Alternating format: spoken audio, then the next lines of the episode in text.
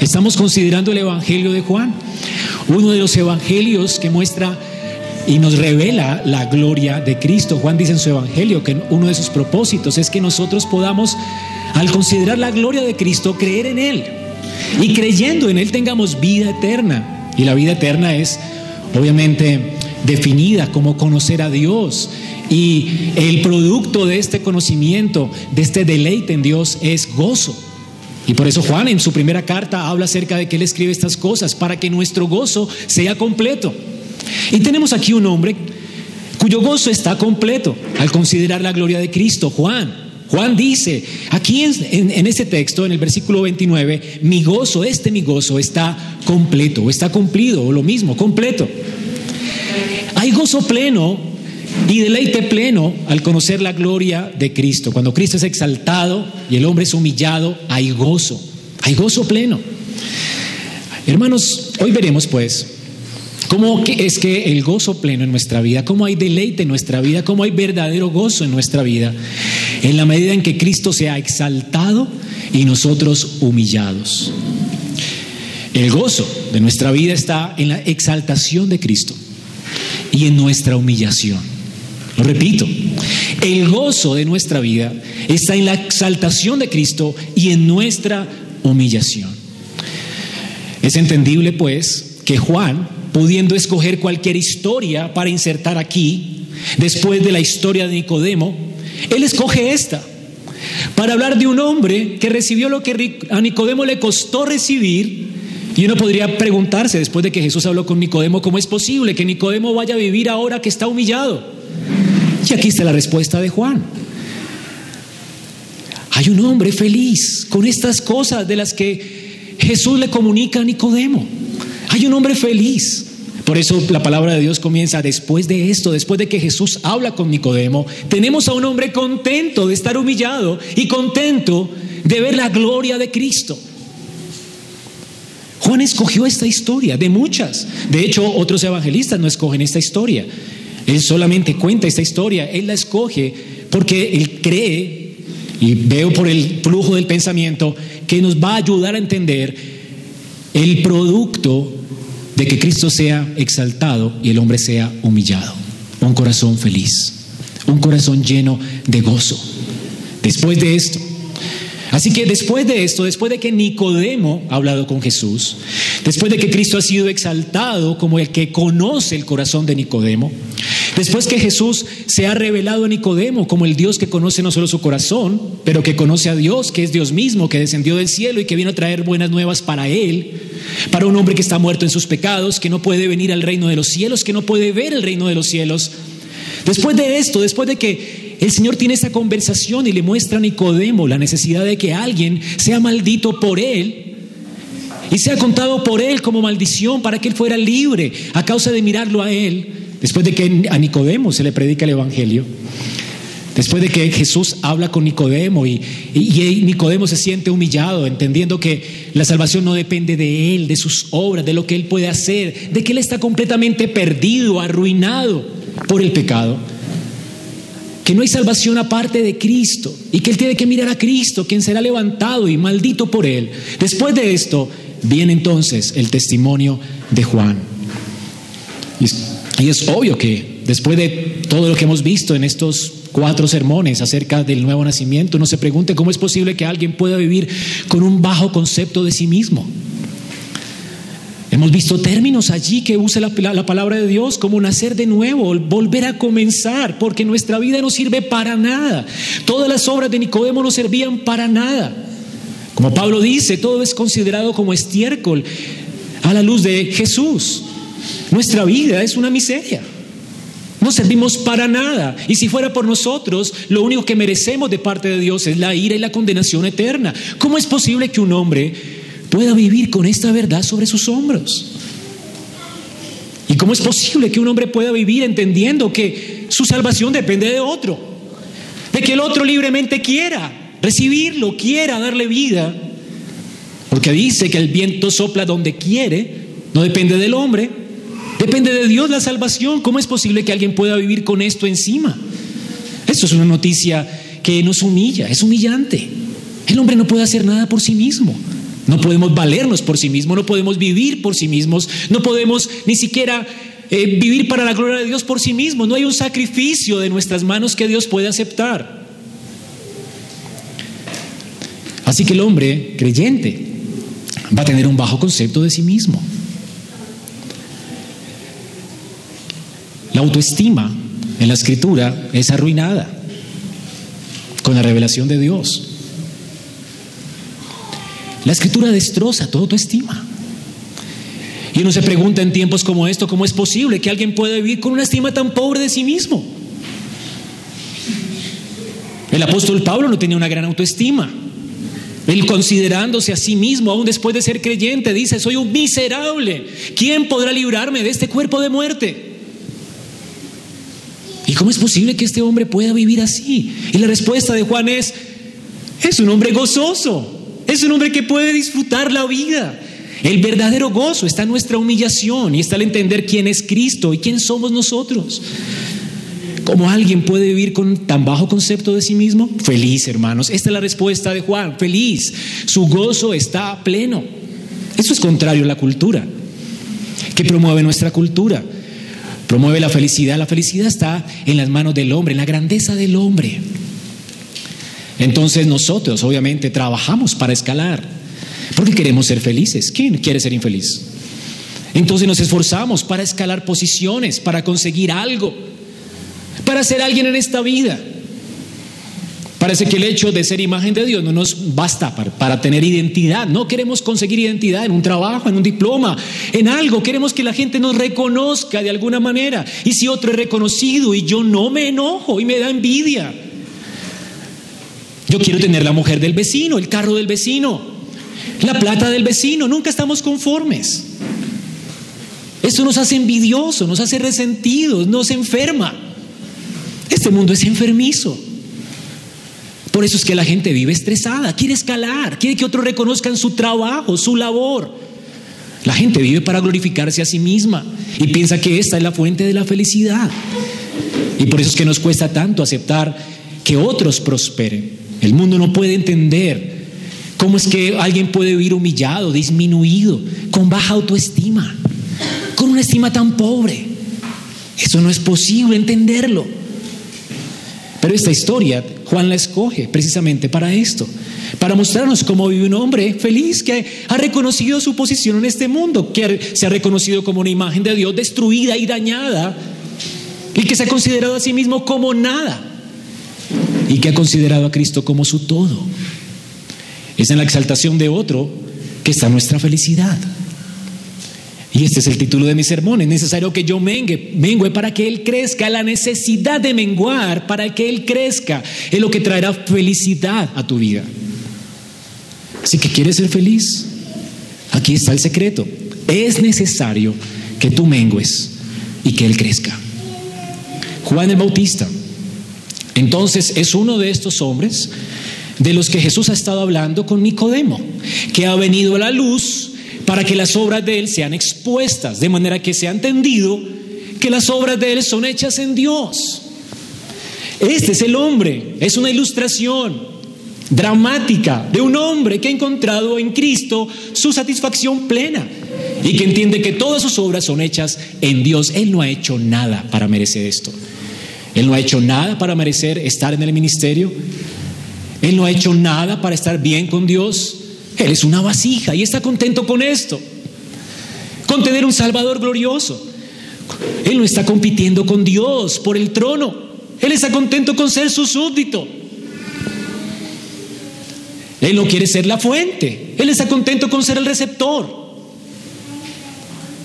Es un hombre feliz.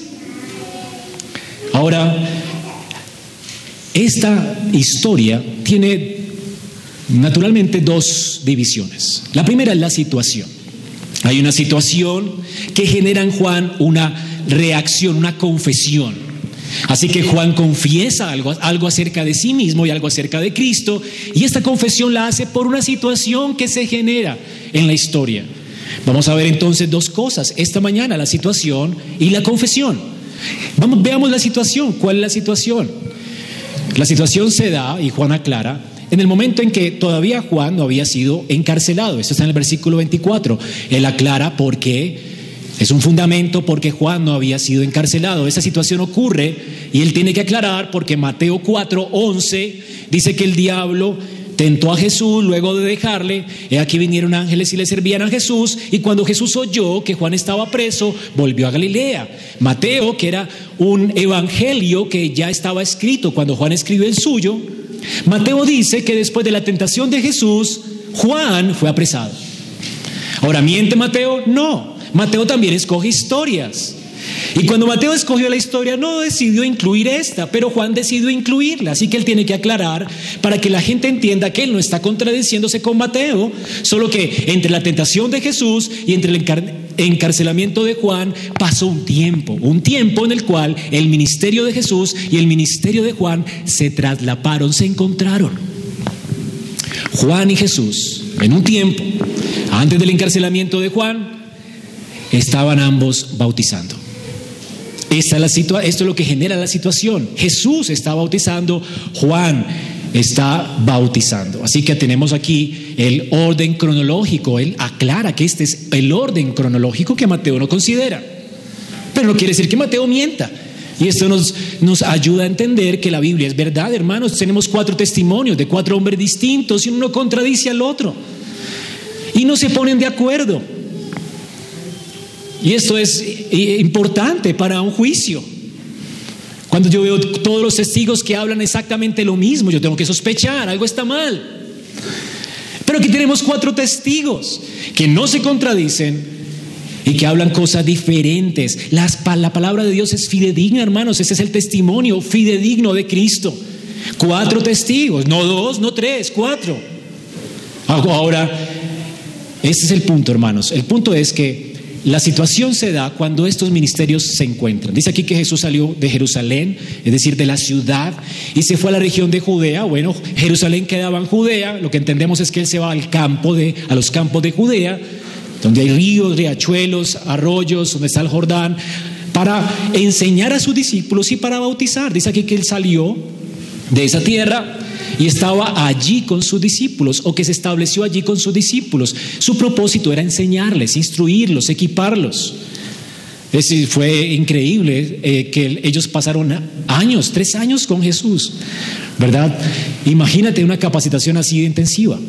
Si yo aprendo en una semana completa estando con un profesor, imagínate estando tres años con un maestro, viviendo con él, durmiendo con él, habitando con él. Así que cuando los discípulos son enviados a la gran comisión, no eran inexpertos, no eran indoctos, eran doctores. Se graduaron de un doctorado con el mejor maestro, con el que descendió del cielo, hermanos. Esto lo digo porque hay muchos que dicen, no, es que no es necesario estudiar. Y, uno puede hablar y listo, el Espíritu Santo ayuda. No, el Espíritu Santo va a ayudarle a ellos a recordar las lecciones del maestro. Dice, y le recordará todas las cosas que yo os he hablado. Es una promesa para ellos, no para ti. Tú para entender y conocer a Jesús necesitas el testimonio de ellos. El Espíritu Santo no le habla a nadie hoy acerca de Jesús. Él ya dio un testimonio y este es. O Dios habla en su palabra o no te habla. Y punto. Ahora dice aquí que él salió pues a enseñarles a sus discípulos, salió para quedarse con ellos allí, para instruirlos, equiparlos y bautizaba. Ok, y aclara en el versículo 4.2, por eso lo leí hasta allí. Versículo 4.2 dice, aunque Jesús no bautizaba, sino sus discípulos. Así que inferimos que Jesús bautiza por medio de quién? De sus discípulos. O que el bautismo de los discípulos es el mismo bautismo de Jesús, porque antes dice que Jesús bautizaba. ¿Miente? No. Cuando alguien bautiza en el nombre de un líder, el bautismo es en el nombre de ese líder. Así que Jesús nunca bautizó a nadie. Y menos mal, ¿verdad? Porque no faltaría el orgulloso. A mí me bautizó Jesús y a ti. No, pues Pedro. Ah, ¿Verdad? No falta, ¿verdad? Pero ninguno ha sido bautizado por Jesús. Jesús usó vasijas, como nosotros, para bautizar a las personas. Y eso es humillante. Es humillante venir a otro pecador, confesarle a otro pecador mis pecados y dejar que otro pecador me ponga agua en mi cabeza. ¿Eso es humillante o no? Y que otro pecador me, me, disipule. Eso es humillante. El camino al paraíso, el camino al cielo es una puerta angosta, es humillante. Nadie entra al cielo con la cabeza erguida y el pecho erguido. Todos estamos en el polvo, hermanos. Nos humillamos ante otro pecador para que nos enseñe. Así que Jesús le enseña a sus discípulos, ellos tienen que enseñar a otros y bautizar a otros. Esa es la manera en que la iglesia se va a desarrollar. Así que el bautismo de la iglesia es el bautismo de Jesús, no es nuestro bautismo. Lo que puede inferir aquí es eso entonces. Juan pues estaba bautizando también en Enón. Recordemos que el bautismo de Juan le fue dado también de parte de Dios, no era su bautismo, era el bautismo que Dios señaló. Él estaba en Enón. Enón significa, o esa palabra en griego significa manantiales o pequeños riachuelos. Es decir, el Jordán en ese tiempo, como ustedes pueden recordar en Josué, si usted nunca ha leído Josué, usted puede buscar Josué 3.15 y allí nos dice que cuando los que llevaban el arca y entraron en el Jordán, los pies de los sacerdotes que llevaban en el arca fueron mojados a la orilla del agua porque el Jordán suele desbordarse por todas sus orillas todo el tiempo de la siega. Y recuerden que esto sucedió después de la Pascua, luego están en medio de la siega, así que el Jordán está desbordado y sucio y él tiene que buscar agua limpia para seguir con el ritual de la purificación, que debía hacerse con agua limpia. Es por eso que Juan sale. Ahora, el Jordán está desbordado, él busca manantiales de agua, son nacimientos, manantiales de agua, pequeños riachuelos, para poder bautizar a estas personas. Y allí, en ese lugar, en On, había muchos manantiales, mucha agua. ¿Ok? Así que era un lugar indicado para bautizar. Él pues va a buscar esta agua limpia para bautizar a sus discípulos. Juan y Jesús entonces estaban bautizando al mismo tiempo. Ahora, ¿cuál es la situación que se generó? Bueno, envidia, celos, celos. Los seguidores de Juan tenían celos por su líder. Su líder estaba perdiendo adeptos y Jesús estaba ganando adeptos. Y de repeso, Jesús no es una, una persona del linaje de los sacerdotes, del linaje de Leví. Juan sí. Ahora, como dijeron los judíos después, ¿con qué derecho tú haces estas cosas? ¿Se acuerdan? Sea, ¿con qué derecho Jesús bautiza si él no es un levita? Así que están enojados. ¿Cómo es que otro está bautizando? Si eso le pertenece a un levita, es el oficio de un sacerdote. Y entonces se genera una discusión entre los discípulos de Juan y alguien seguramente que trajo noticias del Sanedrín. Dice aquí la palabra de Dios que era un judío, algunas traducciones dice unos en plural, pero en la original habla de un judío. Hay un judío aquí, alguien de, los, del Sanedrín, un emisario viene aquí a, a, mirar qué está pasando, porque es que alguien está bautizando, alguien ha entrado al templo, ha regañado a la gente del templo, ¿con qué autoridad hace esto? ¿Y por qué es que lo están dejando ustedes hacer esto? Está bien que Juan bautice, pero Jesús, bueno, allí no nos dice que esta fue la discusión, pero implicamos que fue la, la discusión porque los discípulos se enojan. Están muy enojados y no tener enojo, hermanos, léanlo. El enojo. Versículo 26, vinieron a Juan, estaban tan enojados que ni siquiera nombran a Jesús. Vienen a contarle lo que está pasando acerca de la discusión que han tenido y dicen, Rabí, mira, el que estaba contigo, ese, ese hombre, que estaba contigo, ni siquiera lo nombran, es alguien enojado, furioso, ese que estaba contigo, de quien tú diste testimonio, al que tú bautizaste, está bautizando gente y todo el mundo está yendo tras él. Hermano, esto es una exageración, ¿verdad? Es una manera en que Juan usa aquí la palabra mundo. Todo el mundo, toda la gente va tras él. No es que todo el mundo está yendo, pero mucha gente está yendo tras él. Es una hipérbole para exagerar cuando no está disgustado. Usted siempre hace lo mismo. ¿No decimos eso cuando estamos enojados? Estoy cansado de que siempre hagas eso y tal vez nunca lo ha hecho. Pero es una hipérbole para mostrar enojo. Ellos están enojados, indignados de que otro líder esté tomando el lugar de, de Juan. Ahora, hermanos, ellos ni siquiera nombran a Jesús. Era tal su enojo que dicen, ese, ese hombre, ese hombre. Ahora, Recordemos, en la escuela dominical vimos que ese rito era conocido, era el rito de los lavamientos. Y era un rito de preparación para entrar a la presencia del Señor. Ahora, este rito solamente lo podían hacer los oficiales del templo. Y Juan era un oficial. Por eso la gente venía a él. Y lo reconocían como un profeta. Era un levita. Estas personas estaban pues discutiendo. Así que este disgusto de ellos se exacerbó, estaban enojados. Esta actitud ya la hemos escuchado antes en el Antiguo Testamento, ¿recuerdan? La escena. Cuando en números 11 el Señor en el tabernáculo derrama su espíritu y muchos comienzan a profetizar y el Señor levanta ancianos en el pueblo. Al derramar su espíritu, el espíritu de Moisés lo derrama sobre los demás ancianos y ellos comienzan a profetizar, a hablar de parte de Dios al pueblo. Pero de repente dos hombres que se llaman allí Elad y Medad están no en el tabernáculo, sino fuera del tabernáculo, en su campamento y comienzan a hablar de parte de Dios y a profetizar. Y hay unos jóvenes allí, entre los cuales está Josué, enojado. Y va a la presencia de Moisés y lo llama Moisés. Hay dos hombres en su casa profetizando. Regáñalos, cállalos, tú eres el hombre. Está indignado por Moisés. Y en números 11, 26 al 30, Moisés responde, ¿tú tienes celos por mí? O sea, ¿estás celoso por mí? ¿En serio? ¿Tú crees que yo soy el hombre, el profeta? Ojalá toda la gente profetizara. Ojalá el mensaje de Dios fuera conocido por todo el mundo. Ojalá Dios levantara más profetas.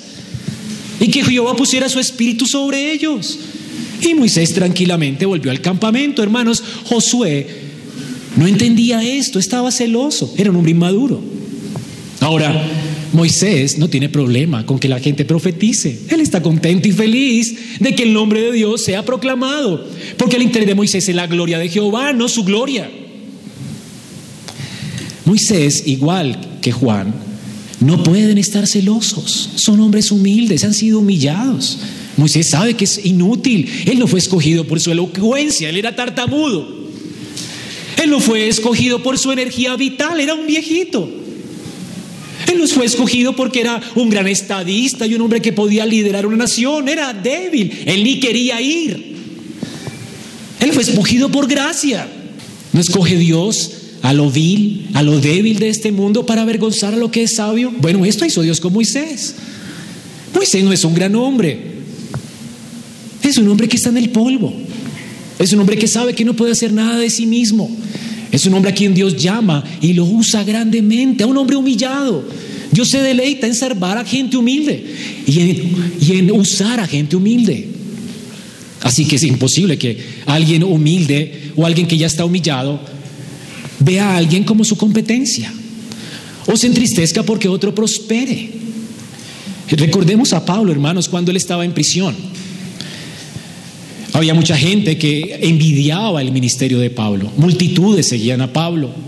Era el hombre que más abría iglesias en el Nuevo Testamento y de repente él cae en prisión. Y la gente que lo envidia, que ojalá yo tuviera el ministerio de él, en su corazón estaban con envidia, estaban ardidos con él. Yo quiero ese ministerio. Y la manera de mostrar su envidia es que aprovecharon que él estaba en la cárcel a comenzar a hablar mal de él. Pablo está en la cárcel por algo, hermanos. Por algo. Ese hombre los defraudó. Así que ahora somos nosotros los nuevos predicadores. Ahora, me imagino a Pablo, ¿verdad? Envidiándolos a ellos ahora que estoy en la cárcel. Claro, se aprovechan de mí. Están hablando mal de mí. ¿Cómo va a quedar mi imagen delante del mundo? Yo que traté de dejar un legado en la historia, ahora pisotea mi legado, mi imagen está arruinada. Pobre de mí, tengo competencia. No, Pablo está tranquilo en la cárcel. Él está diciendo, hay gente que quiere añadir aflicción a mis prisiones en Filipenses 15. No obstante, ya sea que Dios sea predicado, Cristo sea anunciado por contención o por envidia por ellos, porque son envidiosos, yo estoy feliz de que Cristo sea anunciado. Así sea por gente envidiosa. ¿Cuál será la actitud si alguien envidiosamente coloca una iglesia al frente? Gracias a Dios. Gracias a Dios. Que el reino de los cielos sigue prosperando. Hermanos, la iglesia no la secuestramos nosotros, no nos pertenece a nosotros, no le pertenece a un hombre, le pertenece a Cristo. Y si levanta un hombre lleno de envidia para llamar a más pueblo, pues que así sea. Ese es el problema, el hombre está tranquilo porque Dios es soberano, Cristo es soberano. Y un hombre que entiende que Cristo es soberano está tranquilo. Está tranquilo. No ocurre nada sin el Señor debajo de la tierra. Así que, Señor, levanta un hombre envidioso y le va bien, a pesar de que es envidioso, gloria a Dios. A Dios le place usar vasijas indignas para mostrar su gloria y no sabemos qué, no entendemos por qué. Ahora, para un creyente pues no hay competencia y menos debería haber competencia entre predicadores. Ninguna iglesia es nuestra competencia. No hay competencia en el pueblo de Dios. Somos vasijas de barro. Las vasijas de barro se usaban una vez, se echaba la basura y cuando ya no servían se quebraban y listo. Nadie lloraba porque se le quebraba la vasija de barro. Se compraba otra, no costaba nada. Lo podías hacer tú en la casa, allí, en tu horno y coser el barro y ya. Se volvía a hacer, nadie perdía plata por una vasija de barro. Y Pablo dice, eso somos, vasijas de barro. ¿Cómo competir, hermanos? ¿Qué más humillado puedo estar que eso? Pablo dice esto en 2 de Corintios 4. ¿Qué más humillado puedo estar? Todos somos vasijas de barro. Nadie tiene algo que no haya recibido de la mano de Dios. El tesoro viene de Dios, no somos nosotros. Yo no soy el tesoro, es Cristo. Si tienes a Cristo, tú tienes el tesoro más grande del mundo. Tú no vales nada. Quien vale es Cristo en ti. Y es lo que Pablo dice, Cristo en mí es mi esperanza de gloria. No yo, Cristo. Si fuera por justicia, mereceríamos solamente el infierno. No costamos nada, no valemos nada. Pero Cristo quiso darnos valor al entregarse a sí mismo por nosotros y al colocarse en nosotros por su espíritu. Lo valioso que tienes tú es Él, no tú. Cristo en mí, mi esperanza de gloria. Hay gozo en un hombre que ha entendido que es vasija de barro. Lo más precioso que tengo no soy yo. Pablo dice, ya no vivo yo, yo no quiero vivir. Cristo vive en mí. Eso es lo más glorioso. Ese es el gozo más supremo. Lo más increíble en nuestra vida es Cristo. Y es el gozo de la vida cristiana. Juan, Moisés, Pablo son felices porque han entendido esto. Cristo ha sido exaltado, ellos han menguado. Ellos han sido, humillados, Cristo ha sido exaltado. Esta es la situación, hermanos. La envidia nace cuando pensamos que somos el tesoro, cuando pensamos que tenemos derecho el único derecho que tienes tú es ir al infierno hoy mismo. Ese es el derecho que puedes reclamar delante del trono de Dios. No hay derechos que podamos reclamar. Sí, el hombre tiene dignidad porque es creado a imagen de Dios. Pero la arruinamos. Y tu único derecho es perecer eternamente. Arruinaste la imagen de Dios. Tú mereces morir, es tu único derecho. ¿Qué derecho reclamas? Es que tengo derecho a ser próspero. Me merezco, me merezco el carro que tengo. Tú no mereces nada. Spurgeon decía, yo no me merezco nada, todo el cuerpo me duele, a veces me duele solamente una pierna y no puedo ni siquiera pararme en las dos y le doy gracias a Dios porque por lo menos una me sirve, porque no merezco sino estar completamente arruinado en el infierno. Señor, gracias, gracias. Si algo bueno, es gracia. Tú estás mejor de lo que mereces. Así tengas un vaso de agua hoy delante de ti, porque ni eso mereces. Tú no tienes nada que no hayas recibido. Ahora veamos la contestación o la confesión.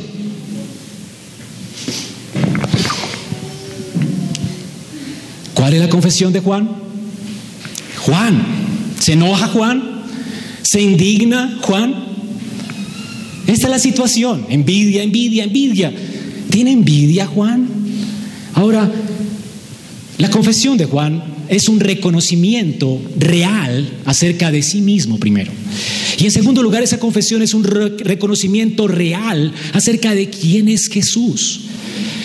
Y esta historia de Juan es una ilustración de alguien que ha recibido el testimonio que Jesús da a Nicodemo, ¿recuerdan? Aquí está la ilustración, es un hombre que está feliz en entenderse como Dios lo ve y en saber quién es Cristo y cómo Dios le ha mostrado a Cristo. Es un hombre feliz. Veamos cómo es que él reconoce quién es él mismo. Romanos, Romanos 12:3, Pablo nos dice, digo pues, por la gracia que me es dada, o sea, hay gracia que me fue dada, yo no soy nadie, todo lo he recibido por gracia, asimismo cada uno de ustedes no tenga más alto concepto de sí mismo que el que debe tener. Eres polvo. Ahora dice Pablo aquí, piensa de ti mismo con cordura. Creerse más que polvo es locura. ¿Entienden? Es decir, tú tienes que, estamos llamados a pensar con cordura de nosotros mismos.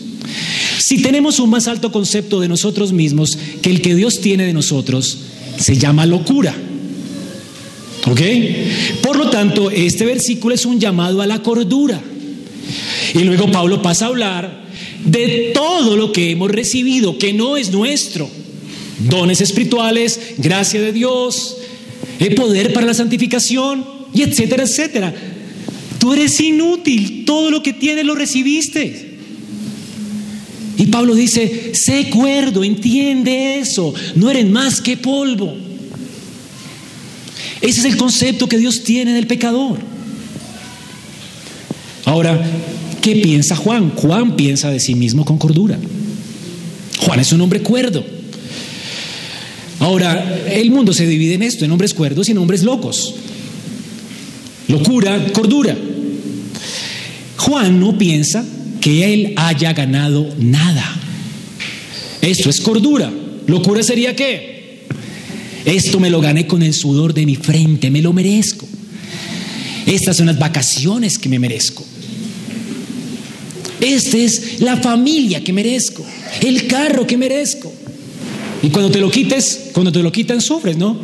Esta es la salud que merezco porque es que me he cuidado tanto. Y el día que se acabe todo eso, ¿qué? ¿No sufrirás? ¿No sufrirás? No hay gozo en eso. Es locura. Porque tú no mereces nada. Juan dice, un hombre no puede recibir nada a menos que no les, le haya sido dado del cielo. Es lo que dice aquí la palabra de Dios. Dice que respondió Juan y dijo, no puede el hombre, versículo 27, recibir nada si no le fuere dado del cielo. Así que Juan se entiende, inmerecedor de todo. Él fue escogido solamente para preparar el camino del Señor. A él se le confió un tesoro. Él no es nada. Él nació al igual que todos los hombres, él nació de carne. Él sabe aquí, el versículo 31 dice, el que de arriba viene sobre todos, el que es de la tierra es terrenal. Yo soy terrenal y hablo cosas terrenales. Eso es el entendimiento que Juan tiene de sí mismo, es de la tierra, es alguien que nació de carne, es el testimonio que Jesús dio a Nicodemo. Lo que ha nacido de carne, carne es, es pecador, está vendido al pecado. Eso es lo que Juan entiende de sí mismo.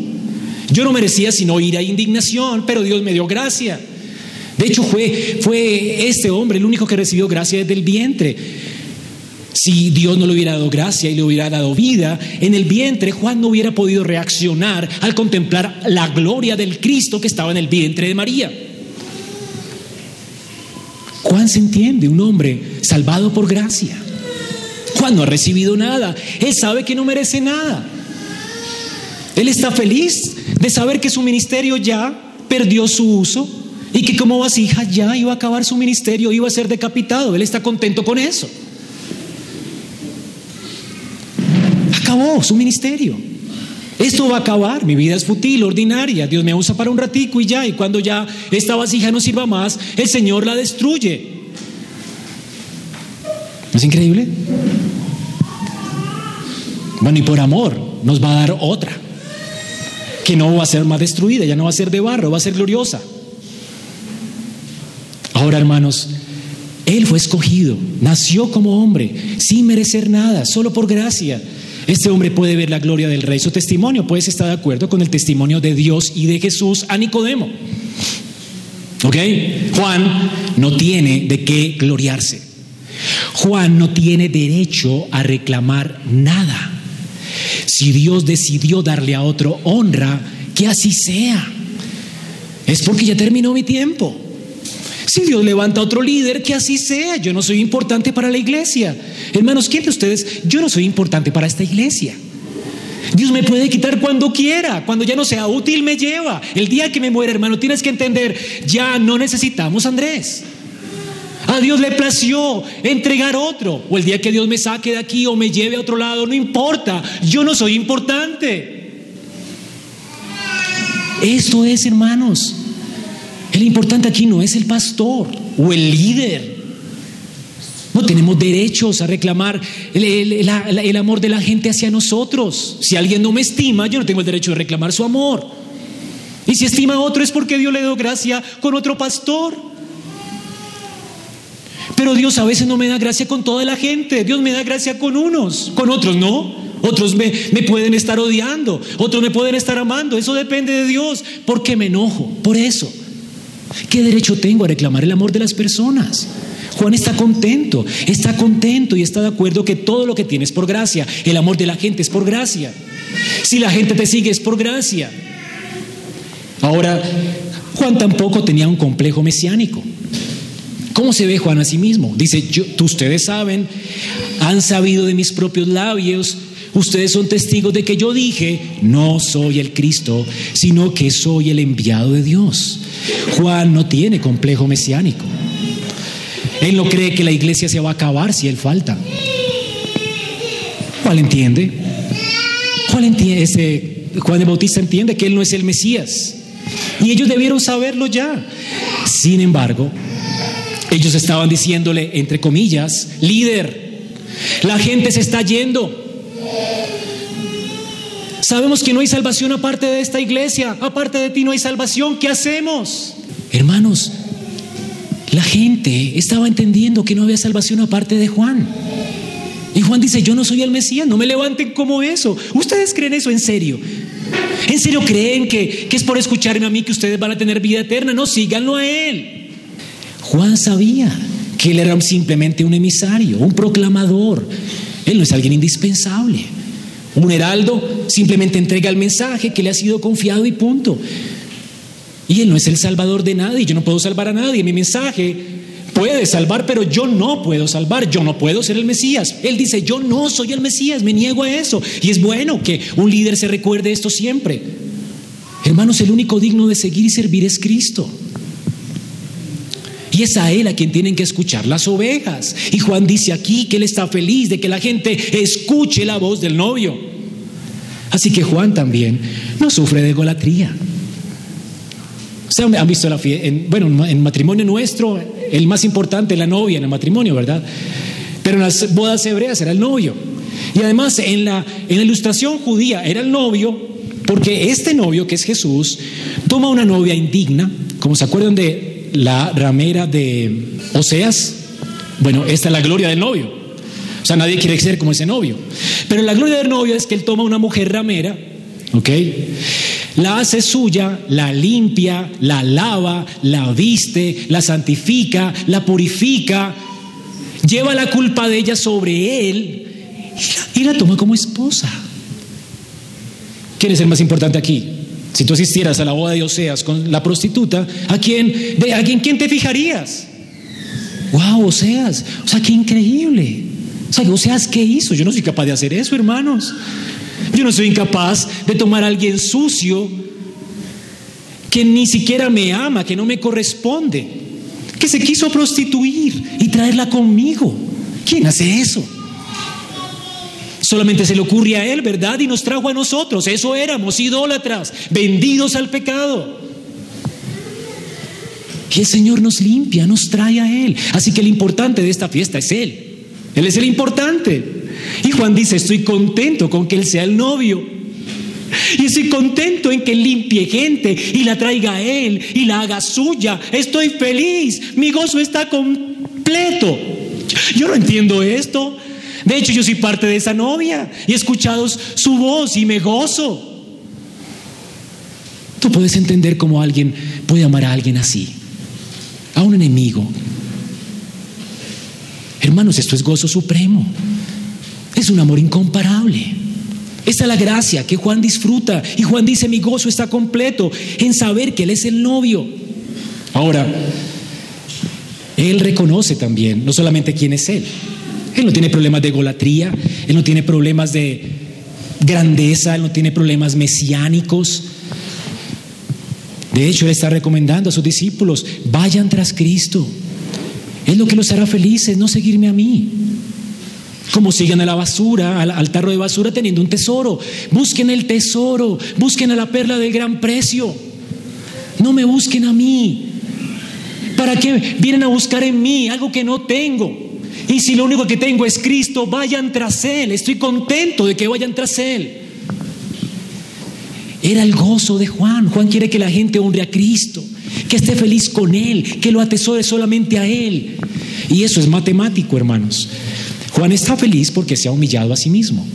Es matemático. Cuando Jesús es disminuido en, un matrimonio, en una iglesia, y cuando el hombre es engrandecido, ya sea un matrimonio, una iglesia, una ciudad, una nación, lo que sea, cuando hay alguien que es, cuando Cristo es disminuido, hay alguien que es enaltecido, en ese lugar va a haber infelicidad, va a haber maldición, va a haber tiranía, ¿verdad?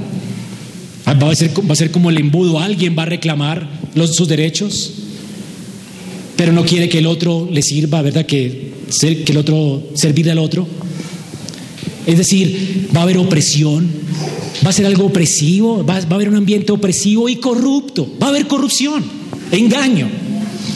Eso pasa en cualquier iglesia, en cualquier familia, donde alguien se engrandece y disminuye a Cristo, donde alguien quiere ocupar el lugar que no le corresponde y no se humilla y se hace polvo, como lo que somos, siervos. Pero hermanos, cuando Cristo es engrandecido y exaltado, y los hombres son humillados, y cuando el, jefe de la casa o el pastor de la iglesia se ve igual que los demás hermanos y sabe que es, que es nada, va a haber gozo, va a haber bendición, va a haber libertad, va a haber compañerismo, va a haber santificación. Porque todos estamos en el mismo proceso. Juan está satisfecho entonces con su necesidad de menguar para que Jesús crezca.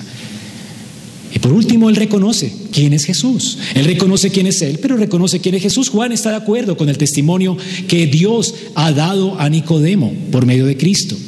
Él confiesa aquellas cosas que Jesús le ha estado predicando a Nicodemo. Y él está feliz que sea así. ¿Qué cosas, hermanos? ¿Qué confiesa? Dice aquí versículo 31, el que de arriba viene es sobre todos. El que de la tierra es terrenal y cosas terrenales habla. Que viene del cielo es sobre todos. ¿Qué está reconociendo el de Jesús? Él viene del cielo. Jesús viene de Dios. Es decir, Jesús es Dios. Jesús no fue creado. Como vimos ya en Juan 1.1, Él pertenece a otra categoría de lo increado. Él es el creador. Él viene de arriba. Él descendió del cielo. Libremente descendió del cielo Sí, el Padre lo envió, pero Él vino libremente por amor. Él quiso poner su vida en expiación por los pecados de las personas a quienes el Padre escogió. Jesús mismo dijo a Nicodemo, versículo 13, que Él descendió del cielo. Nadie subió al cielo sino el que descendió del cielo, el Hijo del Hombre, que está en el cielo. Jesús tampoco tiene problemas de confusión en cuanto a su personalidad. Jesús sabe quién es. Él no tiene un complejo de que él no ha descubierto cuál es su personalidad. Él sabe que es Dios, hecho hombre. Él sabe que es verdadero Dios y sabe que es verdadero hombre. Él no tiene un complejo de personalidad. Jesús sabe quién es. Y Jesús le dice a Nicodemo, yo soy Dios, el que descendió del cielo, el Hijo del Hombre que descendió del cielo. Descendí del cielo para convertirme en hombre con la misión de salvarte, de ser crucificado en una cruz, de tomar tu maldición, de hacerme maldición por los pecadores, para que todo aquel que cree en mí no se pierda, mas tenga vida eterna. Eso vine a salvar. Esa es mi misión, descendí del cielo para esto. Soy Dios que quiso cargar la culpa y la responsabilidad del hombre. Ahora, Jesús es el que descendió del cielo. ¿Y cuál es la inferencia que dice Juan aquí? Si Él es el que descendió del cielo, dice, pues Él está sobre todos. Él es sobre todos, hermanos. Él es el soberano nuestro. ¿Usted sabe qué quiere decir que Jesús sea el soberano? Jesús es el que decide tus circunstancias. Jesús decidió la circunstancia que estás pasando hoy. Jesús decidió la enfermedad que tienes hoy. Hasta Él decidió el día en que te vas a morir. ¿Y de qué? Ahora vas a reclamar tus derechos, porque Él tiene el derecho a todo eso. Estás inconforme con la vida que te tocó. ¿Estás inconforme con la mujer que te tocó? ¿Con el hombre que te tocó? ¿Con los padres que tienes? ¿Vas a renegar como el pueblo de Israel renegó de la porción que Dios les dio? Si esa es su porción en esta vida, ¿no deberías celebrar a Dios que Él te haya dado estas circunstancias que estás viviendo. No deberías ser agradecido en todo porque Él, es, Él tiene el derecho sobre todo. Él tiene el derecho sobre todo. Él sí que tiene el derecho. Deja que Él escoja tus circunstancias, tu enfermedad, tu muerte. Deja que Él escoja con qué instrumento Él va a refinar tu vida. Deja que Él escoja a tus hermanos. ¿Estás inconforme por los hermanos que te tocaron en la iglesia? Hermanos, esta es tu situación. ¿Eres agradecido con todo? Es lo que Pablo dice, sed agradecidos con todo, porque ellos han entendido, se han humillado, han entendido que son terrenales y que Cristo es sobre todos. Él es Dios. Cristo es Dios. Y además dice que el versículo 32, y lo que vio y oyó, eso testifica, Él testifica como Dios. El mensaje que Cristo vino a traernos no es el mensaje que Él oyó de otro, es su mensaje. Es el mensaje que el Padre ideó es lo que él oyó. Nadie, ¿verdad? Dice aquí, recibe su testimonio, porque es el testimonio del cielo. A nosotros nos cuesta trabajo recibir el Evangelio por eso. Si Dios no obra, si Cristo no obra, nosotros lo rechazaríamos. Pero es a causa de que Cristo obra que nosotros podemos recibir su testimonio. Pero nadie lo recibe porque es el testimonio del cielo. Si fueran palabras de hombres, serían potables para tu alma. Porque nos gusta la autoestima. Nos gusta que nos eleven a la altura del cielo y que Dios sea humillado. Nos gusta sentarnos en el trono de Dios y elegir nuestra vida, elegir nuestras cosas, labrarnos nuestro propio destino. Pero el destino del destino tuyo no está en tus manos. Tú puedes querer ser como fulano de tal, pero jamás lo lograrás. Porque el destino tuyo está en manos de otro. Es lo que dice Juan. Juan reconoce que eh, alguien tiene los hilos del destino de las cosas. Así que hermanos, como dijo Sproul, no hay una molécula del universo que esté fuera del control de nuestro Creador soberano, de nuestro Señor. Él todo lo controla y Él por eso testifica como Dios. ¿Has entendido eso? Que las palabras de Jesús son las palabras de Dios. Por eso Juan dice, dice Juan el Bautista, que el que recibe su testimonio está testiguando que Dios es veraz. Si tú dices que no cree, que crees en Dios, pero que no crees en Jesús, estás diciendo que Dios es mentiroso. Los judíos dicen creer en la Biblia, pero no creer en Jesús. Lo que están diciendo es que Dios mintió, porque toda la Biblia da testimonio de Cristo. Dios testificó de su Hijo. Dios testificó de que le entregaría a Cristo todas las cosas. Y le advirtió a los reyes de la tierra que se sometieran a Él. Y si no crees a Cristo, vas a sufrir condenación. Lo que te espera es la ira de Dios que ya está sobre ti, de hecho. Eso es lo que el Señor afirma en toda la, la, escritura. Toda la escritura se trata de Cristo. Y Juan sabe esto. Juan sabe que el que dice que Cristo es verdad y recibe el testimonio de Cristo entiende que Dios es veraz, porque Dios ha testificado sobre su Hijo. El Hijo y Dios siempre están juntos en el Nuevo Testamento. Tú no puedes rechazar a Cristo sin rechazar a Dios. Entonces, si Dios es verdadero, Cristo es verdadero. Si la palabra de Dios es verdad, Cristo es verdad. Y Cristo es Dios. Él es el Hijo hecho carne. Y si Jesús mintió, Dios también entonces es mentiroso. Dios no es veraz. Por eso es que una y otra vez los escritores del Nuevo Testamento se refieren a Dios como el Dios y Padre. Dios no puede ser sin ser Padre de nuestro Señor Jesucristo. Dios no es sin ser Padre. ¿Tú entiendes eso? Dios es Padre eterno. Luego el Hijo tiene que existir siempre y siempre ha existido.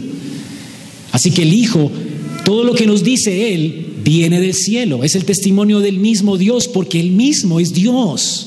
No puede separar a Cristo de Dios sin terminar blasfemando de Dios. Juan pues también sabe que ese testimonio solamente puede ser recibido porque Jesús es el que tiene las, las llaves de la vida eterna. Por eso dice que nadie recibe ese testimonio, pero ¿quién lo recibe? Ahora hay un porqué allí en el texto, versículo 34. ¿Por qué? Porque es que alguien que recibe su testimonio atestigua que Dios es veraz. Porque el Hijo tiene el Espíritu sin medida. Es decir, el tesoro del Espíritu lo tiene Jesús. Todo el Espíritu. Todo. Así que si el Espíritu quisiera obrar en alguien, ¿de quién depende? ¿De quién depende? De Jesús. Y mire lo que sigue diciendo aquí. El Padre ama al Hijo, por eso le dio su Espíritu. Y le entregó todo, no solo el Espíritu, dice, ama al Hijo y todas las cosas las ha entregado en su mano. Todas las cosas. El Señor tiene sus llaves, las llaves del infierno y del reino. Y Él abre a quien quiere y da el Espíritu a quien quiere. Él es el poseedor del Espíritu. No que el Espíritu sea como un líquido, porque así como el Espíritu es de eterno, así también eterno es el Hijo. Porque Él no puede recibir el Espíritu por gotas, porque Él es eterno. Así de profundo es el Hijo, así de profundo es el Espíritu Santo. Todo el Espíritu de Dios fue dado al Hijo.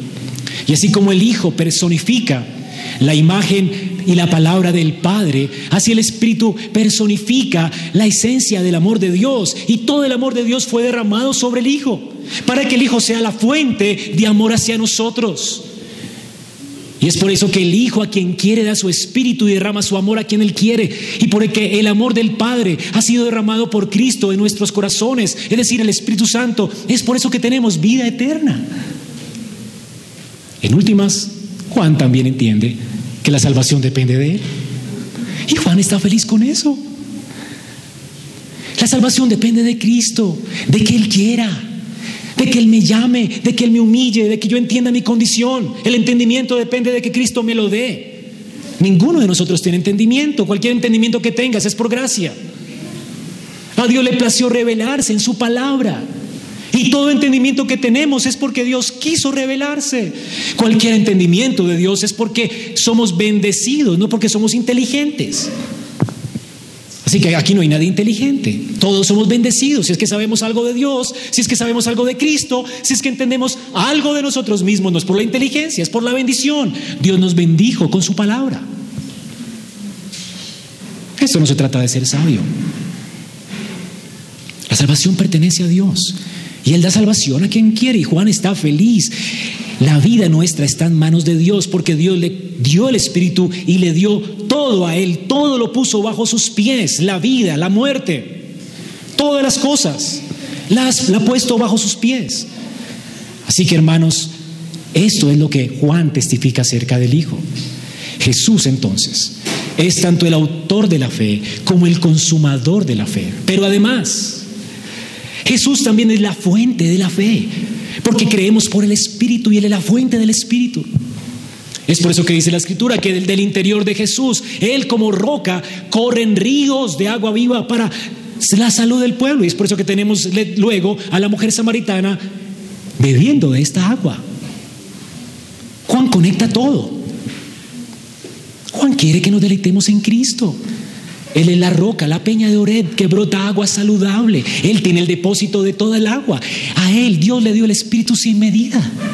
No hay salvación fuera de Él, no hay felicidad fuera de Él. ¿Dónde buscarás hoy tu felicidad? La fuente es Cristo y el sujeto de la fe es Cristo. Él es todo y en todo. Es lo que dice Romanos, porque todo fue creado por Él y es de Él y es para Él. A Él sea la gloria. La pregunta es, ¿estás contento con esto? ¿Estás contento con esto? El Padre le ha dado la potestad que Juan no tenía. Juan no tiene esa potestad. ¿Quiénes somos nosotros, hermanos? ¿Quién es el hombre para que pongas tu esperanza en él? Dice la Biblia, maldito aquel que confía en el hombre y pone carne por su brazo. Confiarás en tu propio brazo. Confiarás en el hombre, confiarás en tu humanidad, confiarás en tus obras, confiarás en otro. Solo hay un pastor bendito y glorioso en quien tienes que depositar toda tu confianza y ese es Cristo. Míralo a Él, exáltalo a Él. Que tú seas humillado y que Él sea engrandecido. Eso, en eso consiste la felicidad del hombre. Así que ¿para qué seguir a un ministro? Si tienes un Salvador glorioso. Los ministros solo llaman a la gente para que sean discípulos de Cristo. Yo no quiero que seas un discípulo de Andrés o de la iglesia o de William o de Freddy. No queremos levantarnos como tus, tus salvadores. Tú tienes que aprender a depender de Él. Él es el tesoro más precioso. Él es el único que no te va a defraudar. Yo defraudo. Todos defraudamos. Todos somos polvo. Hay alguien que nunca defrauda y ese es Él. Y por eso es que yo puedo amar al que me defrauda. Por eso yo puedo estar feliz en compañía del que me defrauda y perdonar al que me defrauda. Porque estoy feliz con Cristo y porque estoy completo en Él. Mi gozo está completo en Él. Y esa es la conclusión, hermanos. Juan sabe quién es Jesús, Juan sabe quién es Él. Y esta es una increíble comprensión para alguien que es del Antiguo Testamento, ¿verdad? Juan es el último profeta del Antiguo Pacto. Y mira el entendimiento que tiene acerca de Cristo. ¿No le parece increíble? Él sabe. Él le llama a Cristo, le llama al esposo de la novia como seas. Él le llama al que viene de arriba, que es Dios. Él le llama al que da aquel que da testimonio de lo que vio y oyó, que ha estado a la diestra siempre del Padre. Él es el Hijo de Dios. Él es Dios enviado. Aquel a quien ha recibido Dios, de parte de Dios, el Espíritu de Dios sin medida. A quien aquel Padre ama, aquel en que, en que, a quien el Padre le entregó a él todas las cosas en su mano, como dice el Salmo 2. Ese es un hombre creyente. Y está feliz con esto. ¿Quieres gozo, hermano? ¿Quieres gozo? No va a haber gozo cuando pones tu esperanza en otro. La gente te va a defraudar. Tu esposo, tu esposa defrauda. Tus hijos te defraudarán. Seguro que defraudarán. Tus papás te defraudarán. No hay nadie que no defraude. ¿En quién pones tu esperanza? Y si no te has dado cuenta pronto, si es que, eres, si es que Dios te ha escogido, Dios te va a humillar y te va a se va a entender que todos defraudan. Y te va a hacer pasar por el desierto si es que eres tu escogido, para que humillado en el polvo clames solo a Él y dependas solo de Él, porque Él es el tesoro, Él es el agua de vida, Él es la perla del gran precio. Somos enriquecidos por Él, no por nosotros, no por nadie, no por las situaciones, no por lo que nos pasa, es por Él. Él. Por eso Rael dice, nunca podremos tener ideas demasiado elevadas de Cristo. Nunca podremos amarle demasiado. Es que Él es tan precioso, hermanos. Confiar en Él. Nunca podremos hacerlo demasiado de manera incondicional o apoyarnos demasiado en Él o alabarle demasiado. Es que realmente Él merece todo esto y más. Y siempre más porque Él es digno de todo honor y de toda gloria. Lo será aquí y lo será en el cielo. Así que hermano, asegúrate de que lo que tu corazón esté atesorando sea Cristo y solo a Él. que tú seas humillado y que Él sea enaltecido. Y solo quisiera terminar dejándole esto en su corazón, aquellos que son amigos en esta iglesia. Si te es difícil aceptar el testimonio de Cristo, mire lo que Juan confiesa también. Él está de acuerdo con el Hijo. El que cree en el Hijo tiene vida eterna. Pero el que rehúsa obedecer al Hijo no verá la vida. ¿Obedecerás? La obediencia es que tienes que creer. ¿Creerás en Él? ¿Le apreciarás como el único digno de gloria? ¿Te humillarás como el único digno de condenación? ¿Le salvarás como, le, tendrás como tu único salvador? ¿Te verás a ti mismo como digno de condenación? ¿Pedirás a Él ayuda? ¿Te verás como una vasija y, le verás a Él como el tesoro? Menguarás tú para que Él crezca. Entenderás que es digno de todo honor y de toda gloria y que solamente así está asegurada tu felicidad. ¿Entiendes esto? Amigo, la ira de Dios está sobre todos los hombres, dice aquí. Y tu única esperanza está en las manos de Cristo. Mírale a Él. Él, Él, quien el Padre ama, Él es Él a quien el Padre ama y Él tiene potestad de salvar y condenar. Ve y humíllate y pide a Él misericordia y Él la tendrá. Nadie viene a Él humillado, a quien Él no reciba. Y si alguien viene humillado es porque el Padre se lo entregó y Él lo recibe. Porque todo lo que el Padre le da, Él lo recibirá. ¿Te rehusarás al testimonio de la Escritura? ¿Te rehusarás a creer que estás perdido? que estás bajo condenación y que necesitas a alguien que te rescate, que no puedes salvarte a ti mismo? ¿Te rehusarás a creer que la, la ira de Dios permanece sobre ti eternamente? Si no te rehusas y crees, serás como el bautista. Saltarás como becerro de la manada. Brotará de tu corazón gozo y alegría. No importa la circunstancia, no importa las personas que te toquen al lado, serás siempre agradecido porque eres indigno. Y si te sabes indigno y si conoces su dignidad, solamente vivirás para darle a Él en todo la gloria.